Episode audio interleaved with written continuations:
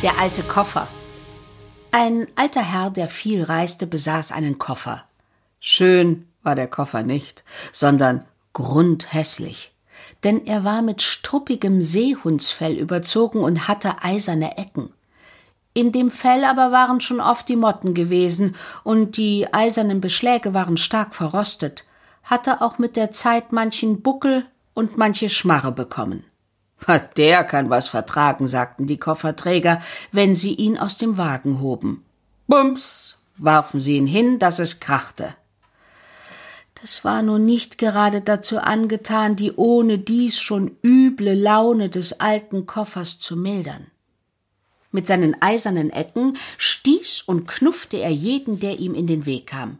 Ihr braucht mir ja nicht zu nahe zu kommen, brummte er, wenn die anderen Koffer, mit denen er zusammenreiste, sich darüber beklagten. Ihr wollt euch doch bloß ansehen, wie struppig ich bin. Aber der Herr, dem der Koffer gehörte, war ein Sonderling. Wenn er zu Hause war, musste der Koffer stets in seiner Stube unter dem vergoldeten Spiegel stehen, obgleich es recht komisch aussah. Der alte, hässliche Koffer in der sonst ganz hübschen, gemütlichen Stube. Und wenn er reiste und irgendwo einkehrte, war es stets das Erste, dass er sich den Koffer bringen und neben sein Bett stellen ließ. Es wird wohl Geld in dem Koffer sein, meinten die Leute, weil er ihn gar nicht aus den Augen lässt. Doch in diesem Punkte waren sie völlig auf dem Holzwege. Etwas darin war schon. Aber Geld? Nein, Geld am allerwenigsten. War nun der alte Herr ganz allein in der Stube, so drückte er auf eine geheime Feder.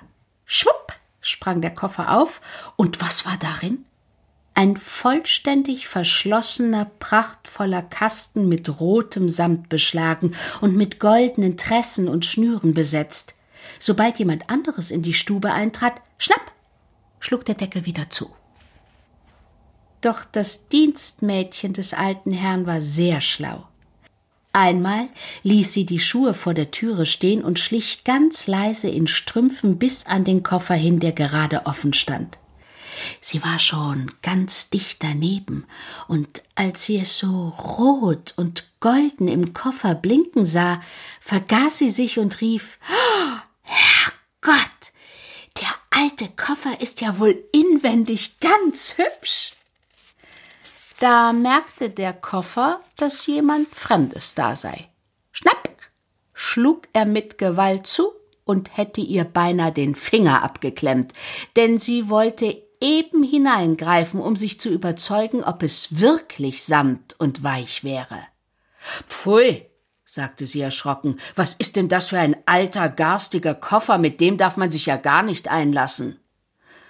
Wenn sie später jemand nach dem Koffer fragte, mit dem der Herr so geheim tue und ob nicht irgendetwas Besonderes daran sei, erwiderte sie, es sei gar nichts an dem alten Koffer und darin noch weniger. Jeder Mensch habe seine Eigenheiten, besonders was alte, unverheiratete Leute angehe. Ihr Herr habe nun einmal sein Herz an den alten struppigen Koffer gehängt und weiter sei es nichts. Aber es war doch etwas Besonderes in dem Koffer. Denn zuweilen riegelte der alte Herr vorsichtig sämtliche Zimmertüren zu, drückte auf die geheime Feder, so dass der Deckel aufsprang, horchte dann noch einmal, ob es draußen still wäre, und wenn er niemanden hörte, hob er den roten Samtkasten aus dem Koffer heraus und setzte ihn vor sich auf den Tisch. Darauf drückte er auf eine zweite verborgene Feder am Kasten, und der rote Samtdeckel sprang auch auf. Und was war darin? Unglaublich aber war eine ganz niedliche kleine Märchenprinzessin mit zwei langen Zöpfen hinten herunter und roten Hackenschuhen. Sie sprang auch sofort mit gleichen Beinen aus dem Kasten heraus, setzte sich darauf und ließ die Beine baumeln, und das machte sie so reizend und fing dann an, die allerhübschesten Märchen zu erzählen. Und der alte Herr, der saß im Lehnstuhl und hörte ihr aufmerksam zu. Eines Tages, als sie eben mit Erzählen fertig war, sagte sie Ich habe dir nun schon so viele hübsche Märchen erzählt, ich glaube, du vergisst sie immer wieder. Kannst du sie nicht aufschreiben? Oh, ja, antwortete der alte Herr, aufschreiben könnte ich sie schon, wenigstens so einigermaßen und freilich bei weitem nicht so hübsch, als du sie erzählst, aber es darf niemand wissen, woher ich sie weiß, und besonders nicht, dass du in dem alten Koffer steckst, denn ich muss dich ganz alleine haben. Sonst kommen gleich alle Leute und wollen dich besehen und tapsen dich mit ihren ungeschickten Fingern an. Der Samt am Kasten würde auch bald schlecht werden. Nein, um Gottes Willen, entgegnete die kleine Märchenprinzessin.